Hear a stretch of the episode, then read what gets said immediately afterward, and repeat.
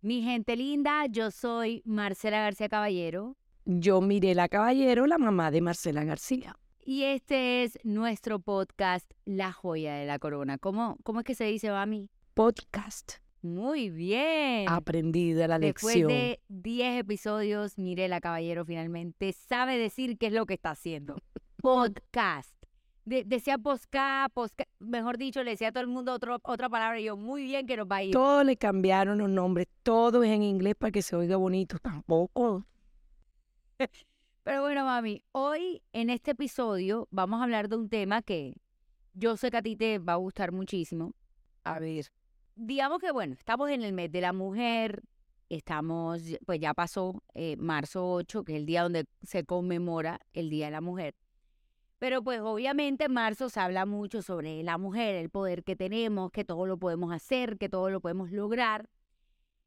Y a mí se me vino a la cabeza un comentario que hace poco tú me decías, y es que a ti, a ti mucho más que a mí, y eso es lo que venimos a hablar hoy, te tocó una etapa donde ese, ese, esa idea de que las mujeres podemos con todo, somos todo, también significó como eh, ponerse un balazo en el pie.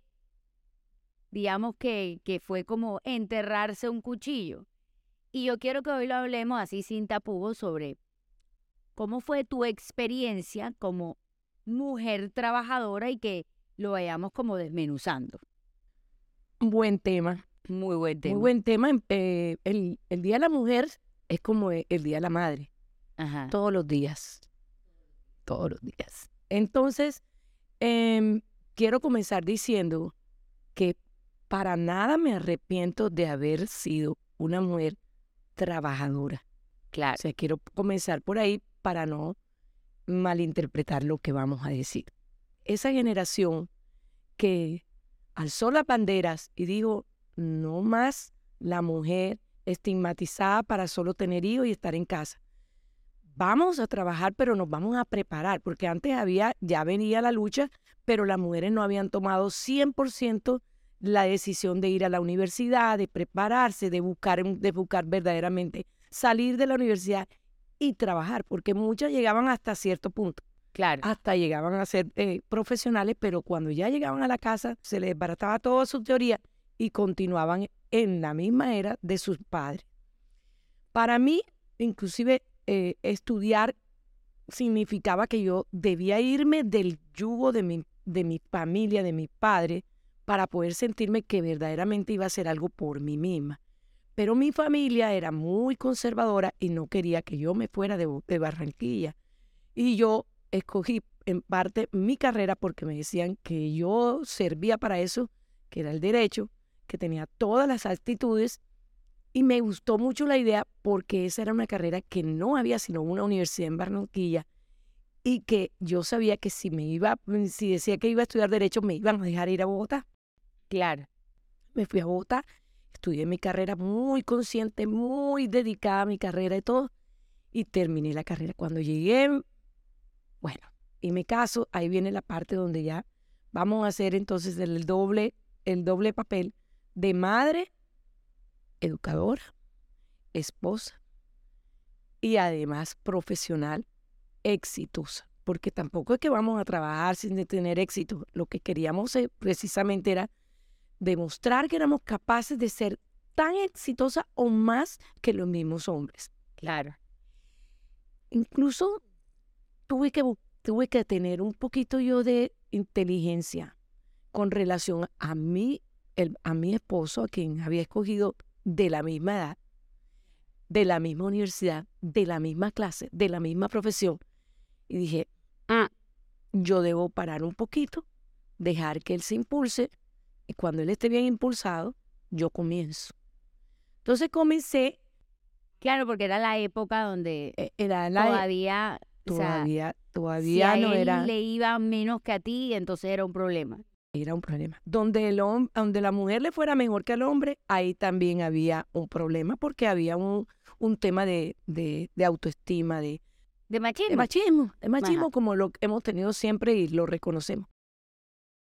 Y comencé a hacer primero eh, pasitos suaves y cuando, hasta cuando ya me, me empoderé, ya vi que él iba mucho más adelante que yo y comenzamos la etapa de tener, después de tener, prácticamente después de tener a mi primera hija, Claro. Laura, fue cuando yo comencé el impulso. Mientras tanto fui poquito a poco. Y quiero decirles que ahí entonces entendí que nos habíamos metido en un tremendo rollo. O sea, y que sí, viéndolo bien, nosotros nos volvimos unas super héroes, Sí. una superhéroe. Imagínense lo que era. Yo no podía quitarle tiempo de mis hijos porque además si no me convertía en una mala, una mala mamá y eso sí no me lo podía permitir porque eso es lo que me habían inculcado en la vida de que era uno tenía que ser una buena mamá, una buena esposa, una buena hija. Entonces yo mm, eso no podía dejar de cumplirlo. Entonces me tocaba porque hay que estar además bien puesta para el marido y para sí misma, porque así era como le presentaban a uno antes, decía, la mujer siempre tiene que estar bien, porque ellos van a trabajar y allá encuentran vida y tiene que estar todo el día bien, aunque estés en tu casa. Eso era lo que decía mi mamá. Entonces, pues había que mantenerse también porque no nos podíamos poner gordas como las mamás de antes, que después de que tener siete hijos, seis hijos, cinco hijos, que iban a pensar en una dieta, ni un ejercicio, ni mucho menos. Eso no e- estaba ahí. Pero ya nosotros entonces habíamos tenido ya un nuevo enfoque y es que además de mujer, además de, preparada, además de, trabajadora, teníamos que estar bien mm, físicamente y eh, mm, estar, estar bien presentada para el público, porque eso no solamente era para uno, sino que si tú llegabas a tu oficina tenía que estar bien puesta. En conclusión, para poder resumir un poco, a ti entonces, cuando luego de tener a tus tres hijos, te enfrentas a tu realidad que ¿Cómo era la vida entonces? Me levantaba a las cuatro y media de la mañana para poder ir a hacer ejercicio y estar eh, lista aquí a las seis de la mañana, despertar a los hijos, llevarlos al colegio, eh, llegar a la oficina, empezar el trabajo de oficina. Corre, corre y corre. Ahí venía la correndilla todo el día, porque tenía que correr, porque si me llamaban del colegio tenía que correr, porque tenía que hacer mercado, tenía que correr, porque la casa tenía que estar perfecta, tenía que correr por todo. que eso es algo que yo, digamos que quiero hacer una salvedad. A mí me tocó, obviamente, en, este, en esta sociedad machista, a mí me tocó exigirle a mi mamá, y, nos, y nosotros le exigíamos a mi mamá que fuera mamá, mamá presente, mamá que fuera al- a los cumpleaños de colegio, nos resentíamos que porque no llegaban los recitales, nos resentíamos si alguna cosa, pero a mi papá no. Es decir, Ah, no, a ti te tocaba hacer todo porque mi papá fue un muy buen papá, fue un papá presente, fue, pero, pero era el- los papás de la época. Es decir, mi papá nunca en la vida hizo un mercado, ni se metía como en las cosas de la Te casa. voy a decir de las cosas que nunca hicieron. No hacían un mercado. Tú no podías decirle al esposo, mira, ve haciendo el mercado mientras que yo Ni hago al tal sol de hoy, todavía se vuelve un ocho. O se vuelve un ocho. No sabe hacer un mercado. Los hombres no iban con nosotros a, las, a, la- a- a- a ver la ecografía ni a, ni acompañarlo al ginecólogo. Eso de que hoy en día yo veo papá y mamá, ve, a mí no me acompañaron. Para nada. Eso no se, es- no Eso se, no se usaba, veía. Eso no se veía. Los hombres no iban a los cumpleaños de los niños. No, o sea, los cumpleaños del de uno sí, Sí, a pero menos no los cumpleaños de los a menos que, se, que fuera un cumpleaños fin de semana, ellos no, no iban a nada de eso. Em, mm, yo, por ejemplo, llegaba casi siempre al final del cumpleaños. Pues no podía, y tenía mi trabajo, yo no podía salirme así más. Sin embargo, a pesar de que yo tuve un, un trabajo muy flexible en cuanto a un jefe que entendía el, el rol de la mujer por encima del rol del trabajo.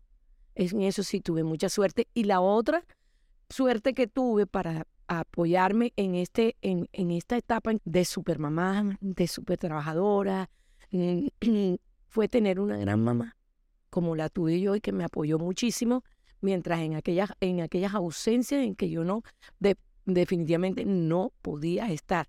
Porque uno no le podía decir al jefe, mire, yo no me puedo ir para Bogotá mañana porque mi hija tiene un show en el colegio. Y hay que ver lo que mortificaba un show en el colegio. Sí, yo creo que... Tengo hasta una anécdota. ¿Cuál? Nosotros estábamos de viaje y a ti, a ti te nombraron como la, en, en- es- hacían el- en, en Navidad, el show de Navidad, El Christmas Show. eh, tú eras central, como siempre eres- tenías su papel estelar. Y entonces me llaman y me dicen que, que vas a salir en eso. Y me dice Augusto, bueno, pero entonces mandemos a, a tu mamá, mandemos a, a no sé quién. Y dije, no. Yo prefiero perder plata hoy con tener que devolverme en la mitad del viaje y no pagar el psiquiatra y psicólogo de Marcela por siempre. Tú sabes lo que es que nosotros estemos ahí, que no estemos ahí en un momento para ella tan importante. Me dice, tienes toda la razón. Y nos devolvimos para ir al Christmas Show. No, o sea, digamos, yo no estoy diciendo que tú hayas sido mala mamá porque no. Simplemente que te tocó muy duro y que a nosotras, bueno, cada quien lo va viviendo de acuerdo a su personalidad. Así es. Las mamás de las amigas de mi hermana sí trabajaban. Casi todo. Las mamás de mis amigas particularmente fue una generación donde eran, o sea, donde no trabajaban, ellas eran trabajaban, de casa. Entonces yo amas veía a las mamás de mis amigas ir a todo, room mothers, que si no sé qué, que si el día del sombrero, que si el día del pelo. Mi mamá para eso sí no existía. O sea, yo llamaba era la secretaria y la secretaria me ayudaba, Celina, Sí. Celina, que era maravillosa. Y la secretaria me ayudaba, o si no, mi tía Lili, que era la mamá de mi prima hermana, Yo me tenía que apoyar. Es que, que no te alcanzaba en verdad el, el tiempo, para todo. ya no me daba para... Y además, lo que sí voy a decir era que yo, en cambio, todos los resentimientos que yo tenía, todos se los achacaba a mi mamá, pero jamás en la vida a mi papá. Porque yo en mi cabeza, como yo estaba acostumbrada a este sistema, a esta sociedad, a, a que tampoco uno veía a los papás de ninguno Porque las mamás de tus amigas eran las que estaban presentes Y también. los papás no iban a nada. O sea, es decir, uno no, no veía al papá en ese tipo de cosas. Entonces, como, como uno no veía al papá, yo nunca le exigía a mi papá que porque se iba tanto de viaje. No. O sea, quiero aclarar que uno sí tiene remordimiento. O sea, uno sí tiene una culpa tremenda cuando la niña te dice todo lo que te está diciendo. Sin embargo, yo no me dejaba manipular porque yo pensaba que lo que estaba haciendo era por el bien de ella, que en el futuro ella, cuando ya estuviera más madura, iba a entender el porqué de las cosas. Entonces, simplemente acéptalo y trataba de estar más presente con ella que inclusive con los otros dos, porque como digo, los temperamentos son distintos. A Laura le podía afectar, pero no lo, no, ni lo demostraba, ni parecía que le estuviera afectando. O sea, mi hermana tiene como recuerdos, así como que, por ejemplo, que hoy en día, que es mamá y que trabaja, ¿Lo entiendes? yo, yo, yo me acuerdo de mi mamá bajando por las escaleras cuando ya se había acabado mi show de, De de Shakira. Shakira, que Ay, hizo un show divino de Shakira. Y la- mi mamá no alcanzó a No llegar. alcanza. Me acuerdo también, porque yo estaba como unos cursos más abajo que ella, obviamente, pero me acuerdo de ver bajando mi mamá. Yo tengo esa imagen también grabada. Mi hermana acababa de terminar y mi mamá iba bajando por las escaleras. No tenaz. Que hoy en día mi hermana dice, es que es imposible ser omnipresente. O sea, Sí, no se te toca sacrificar cosas, es súper duro. Hoy en día entendemos como que ella hacía todo lo posible, pero lo peor de todo, que de verdad yo lo digo, es jamás yo pensaba el colmo que mi papá no haya venido. Nunca. De yo no pensaba como que el colmo que mi papá no haya venido, sino el colmo que mi mamá no haya venido. Y yo siento que, que, que por nosotros, bueno, en tu caso, en tu época, en tu generación, darle ese, esa vía libre de ustedes no tienen culpa, ustedes sí pueden trabajar, ustedes tal, que, que tampoco se la dábamos nosotros como hijos, pues ellos la tenían mucho más fácil. Claro, Marce, pero todo es cuestión de aprendizaje. Claro. O sea, nosotros fuimos los que iniciamos, de cual todo el que inicia entra en errores y, y en aciertos, como todo. Pero cual, al siguiente, la siguiente etapa es que, espérate un momentico, ya vimos cómo fue el resultado. Señores hombres, ustedes también tienen la misma obligación. Si somos 50%, porque ya nosotros empezamos a poner eh, en la canasta familiar un peso muy importante. Mm, Precisamente por el, por el esfuerzo de ambos, tú puedes tener más proyecciones y más cosas para tus hijos. No no hablo de cosas materiales, sino mejores colegios, Mejores oportunidades. mejores oportunidades. Entonces es un esfuerzo de ambos. Y como es un esfuerzo de ambos, ambos tenemos las mismas obligaciones, los mismos derechos y debemos compartir. Y eso es lo que yo hoy con satisfacción estoy viendo. Sí. Lo veo mi, mi hija mayor, ahora contigo, porque tú tienes menos tiempo de estar casada, y con los amigos de mis hijos, los- los- con, con todos, todo el grupo que circula alrededor de ellos. Y con mucha satisfacción mm, quiero decir que ahora la cosa es diferente. Claro, o sea, y es la realidad. Cambian pañales. A mí nunca en la vida, yo creo que Augusto no tiene ni idea ni cómo un pañal. Cambian pañales. Los hombres hoy van a los cumpleaños. Los hombres hoy, es más, los cumpleaños tratan de hacerlo los fines de semana para que puedan compartir padre y madre y no van a tomar. Van verdaderamente A ayudar. compartir, a ayudar a montarlo en el lo que vayan a montar en la recreación y a ser parte de ese momento tan importante porque como decíamos nosotros, no es la cantidad, sino la calidad. Ese era nuestro lema. Y con eso nos sostuvimos. Pero es que esa cantidad la decíamos así porque es que la calidad era imposible si no era con poquito tiempo. Y además, mami, o sea, a ti, ya viendo en retrospectiva, no te tocó un 50-50, te tocó un 70-30. A mí me tocó un 70-30. Yo 70-30, es decir- llegaba, les quiero decir, y que sé que es lo mismo que van a decir muchas que estuvieron en la misma etapa, en la, en la misma situación que yo. Yo llegaba después de un largo día, porque empezaba a las 4 de la mañana, Hasta las 6 de la tarde. hasta las 6 de la tarde, porque afortunadamente en ese momento era 8, 12, 2 a, de 2 a 6. Ahora tienen, bueno, de eso, de eso hablaremos después de, de que tienen ese beneficio del- de, de- la virtualidad.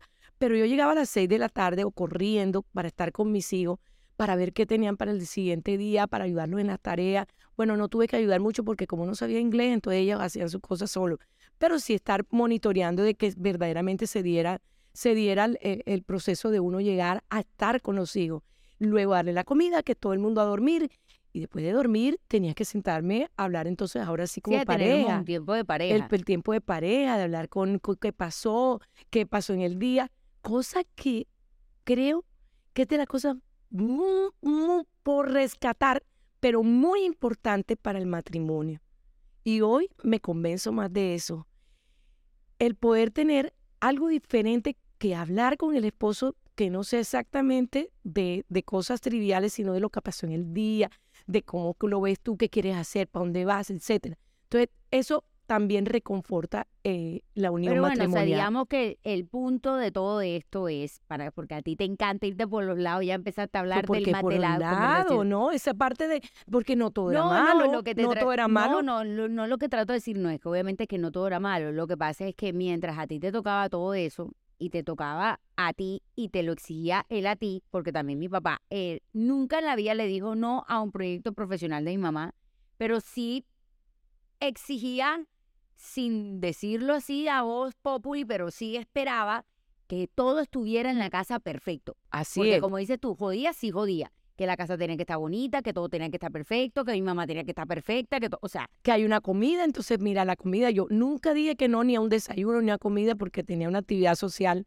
eh, eh, fuerte por fuerte, su trabajo. No, y ustedes eran, la verdad que ustedes siempre fueron como socialmente muy activos, o sea, tenían que, mi mamá le tocaba todo, todo, y hoy en día, obviamente hay casos de casos, hay gente que no se va a sentir identificada con esto, pero hoy en día a uno le dieron un nombre distinto. Sí. Y si no te lo dieron distinto, pues empieza a educarlo distinto. Ey, ahí está el la clave del, pues, del asunto, porque igual no, no es que Augusto fuera simplemente diferente a los demás. no, era Todos igualito a todos. eran igual. Todos los papás de mis amigas Todo eran y eso lo entendíamos nosotros como que lo natural era eso y a nosotros nos tocaba esa parte que de pronto había días en que yo decía, oye, nosotros nos metimos en un enredo. O sea, nos toca todo, nos toca todo, nos metimos a estudiar, nos metimos a hacer y que iguales a los hombres y ahora resulta que ellos Que se quedaron con la mejor 70-30. parte.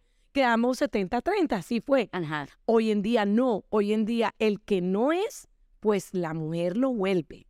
Porque yo te digo que yo veo uno que natural lo hacen y otro ap- aprendiendo poco a poco, pero terminan haciendo muchas cosas que antes no lo Sí, hacían. como dices, y tienen que cambiar, tienen que cambiar pañal, tienen que llevar, que llevarlos cargados, tienen que ayudar con las cosas. Coge el morral, tráeme acá, sube aquí, me, me- o sea, es una, un trabajo de equipo. Y de 50-50 en el sentido de que a lo que mi hermana no puede ir, David va, a lo que David va, mi hermana va. O sea, como que sí, porque los dos trabajan y los dos se tienen que dividir. Y, y yo para rematar, como, como mi, mi esposo tenía que ir mucho a Bogotá, entonces a veces yo tenía que hacer todo aquí porque él no estaba. Claro. Porque sí, porque sí cua- yo te, sí te digo, de algo sí, eh, eh, Augusto era un hombre muy presente, estaba muy pendiente de que No, y esas él, ponte cosas... tú, era el que jugaba con nosotros, cosa que tú no eras tanto así. Eh, él tenía unas cosas que mi papá hacía unas cosas, por ejemplo, por nosotros y como jugaba de una manera con nosotros y hacía unas cosas con nosotros que tú no hacías, pero la realidad es, a mi papá le tocó la tarea de la educación mucho más fácil que lo que te tocó a O ti. sea, yo le decía, por ejemplo, llévalos al mar o llévalos a la piscina, porque esa parte a mí no me, no me entusiasmaba. Yo me quedaba acá esperando para que él, él, él hacía toda esa actividad. Y todo eso lo que era sí. parques y vainas era más mi, mi papá. Todo ese fuego le encantaba y, y ellos disfrutaban mucho por sus papás por eso no le exigían. Porque como era la parte bonita, No, además, no, a él la tocó todo rico. bonito. Mi papá era el chévere. eh, eh, o sea, la realidad es que el rol de la mamá era bastante complejo porque era la cantaletera, era la que uno resentía, era la que uno le exigía, era la que uno tal. Y encima tenía que trabajar. sí, porque además Porque uno, querías, uno utiliza una segunda instancia. Entonces, cuando ya yo no podía con esta niñita, sobre todo con ella, entonces, Augusto, ve tú. Entonces, él ya llegaba un poco más tranquilo y podía conseguir más de lo que yo podía conseguir. Pero en, pero, en- pero en conclusión, yo digo que eh, todo pasa por algo y que todas las etapas son, son así. Yo me siento muy feliz de haber podido realizarme profesionalmente y además haber sido una gran mamá y haber hecho todo lo posible para que ustedes crecieran y para que ustedes fueran grandes y porque siempre dije, yo las te- nosotros tenemos que prepararlas tanto a las mujeres como a los hombres para que fueran unos buenos prospectos y para que se ganen su vida como se la deben ganar. Eso de que esperar que nosotros les dejemos algo, nanay, nanay. Ustedes ya cumplimos con ustedes y ustedes son los que les toca ahora echar para adelante.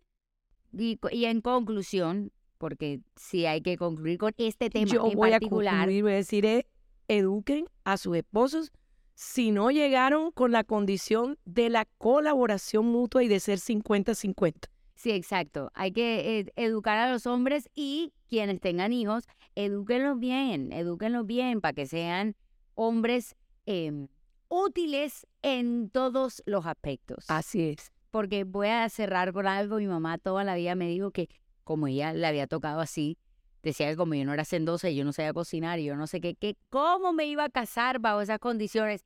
Y me encontré uno hacendoso que le gusta cocinar, que le gusta estar pendiente de la casa.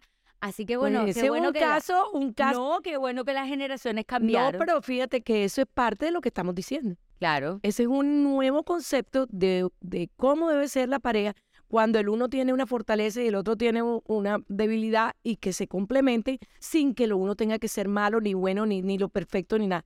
Yo a mí me parece fantástico ese matrimonio, como me parece fantástico el de Laura. e- exacto. Muchas gracias, Claudia Chams, por, tan, por tenerlo tan bien criado.